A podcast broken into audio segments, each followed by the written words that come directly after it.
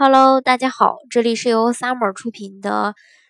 澳洲移民，我是 Summer，欢迎大家在听节目的同时发弹幕、写评论。想了解更多移民资讯，请添加微信幺八五幺九六六零零五幺，或关注微信公众号“老移民 Summer”，关注国内外最专业的移民交流平台，一起交流移民路上遇到的各种疑难问题，让移民无后顾之忧。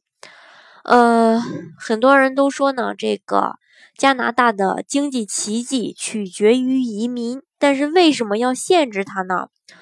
我们都知道，澳大利亚的这个美丽景色和经济的繁荣，成成为这个越来越多的人呃移民的一个主要原因。根据统计呢，澳洲超过百分之二十八的人口是出生于海外的。那澳大利亚呢，是主要发达国家中明确的一个移民领袖，只有小国卢森堡和瑞士比它略高一些。但是，这个本周公布的一项最新调查显示啊，超过一半的澳大利亚人希望降低移民，近四分之三的人认为这个国家已满。那这项由澳大利亚独立人口研究所开展的调查显示。许多澳大利亚人担心移民在住房、医院、交通基础设施方面，呃所造成的压力。那调查显示呢，将近三分之二的澳大利亚人认为移民给工作带来了很大的压力。但是澳大利亚的经济发展已经超过四十五年，并没有出现经济衰退，这是一个现代化的记录。那么人们为什么要担心移民会造成这些问题呢？也许澳大利亚的经济奇迹并不是他所吹捧的那样。事实上，澳大利亚经济增长的秘密不是良好的经济管理、过度炒作的大宗商品超级周期以及中国的崛起，而是移民。那在过去的几十年里，猖獗的移民推动了澳大利亚人口的这个快速增长，以至于每年的人口增长完全淹没了普通的商业周期。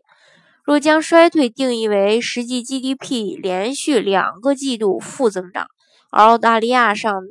的这个上一次，则是在这个1991年的前两个季度。若将经济衰退定义为人均负增长连续两个季度，则加拿大又经历了两次衰退，那就是在2000年下半年和2006年上半年。尽管从技术上讲，澳大利亚在全球金融危机期间没有陷入衰退，但是它的人均增长从2008年末到2010年初都是出现了一个下降的一个呃状态的。从1990年以来，澳大利亚经济以每年百分之三的速度增长，以每年百分之一点四的人口率计算，中国的经济人均年增长。呃，这个年增长率仅为百分之一点六。澳大利亚并不是一个经济奇迹，这是一个人口的奇迹。从一九九零年以来，澳大利亚人口从一千七百万增长到了两千五百万，增长了将近百分之五十。那这些增长大部分来自移民，每一分四十四秒就有一个孩子出生在澳大利亚。每五十三秒就有人搬到来澳大利亚去。长期移民到澳大利亚的主要来源是永久移民、难民和长期居留签证的人。永久移民每年有十九万个名额，其中呢，大约三分之二是在技能移民，另外另外的这个三分之一是家庭团聚。难民流动呢，每年不到两万，直到最近还发放了这个四五七份商务呃这个。四百七十五份商务签证，每年发放大概是约十万份儿。直到最近，因为四五七签证计划将在二零一八年废除。这个计划最初是于一九九六年成立的，以满足有针对性的技能短缺。那在二二世纪二十年代中期急剧的扩大，现在这个类别将于二零一八年的三月完全被消除，被替换为一个新的、更为。严格的临时技能短缺签证计划，四五七的签证计划主要是在帮助企业填补关键岗位，因为在澳大利亚有限劳动力库中呢找不到具有适当技能的人才。那四五七计划中的滥用行为被广泛认为是永久居留和最终公民身份的后门。那新的这个 TSS 计划主要是使人们更难留在加拿，更在这个，呃，应该是说，呃，这个使人们在这个加拿大的这个逗留更难。政府也试着提高想要成为公民的现有永久居民的英语和居住时间要求。那卢森堡和瑞士的移民人数可能比澳大利亚的移民要多，但是大多数移民都来自，呃，它邻近的一些欧洲国家，比如说德国呀和法国呀。那他们的移民与宿住人口分享文化，通常是一种语言。那在二零一零年左右，澳大利亚也是这样。那英国是移民的主要来源，但是，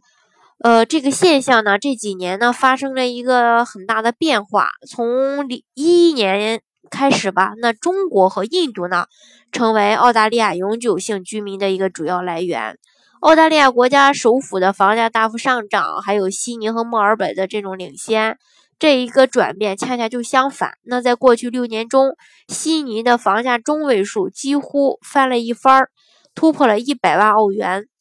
呃，快速上涨的价格呢，不可避免的导致了对现有居民的一个担忧。房价攀升可以与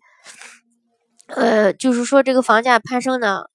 就是这种现象非常的明显。那文化上不同的这个移民人口的结合起来，可能呢就会有这种冲突的这种现象，呃，出事呃发现，呃，不是说发现，应该是说呃有这种呃冲突的这种状况，这个其实是很正常的。那澳大利亚的这个反移民情绪呢？呃，远远没有达到欧洲的水平，但是对移民言论呢，也正在这种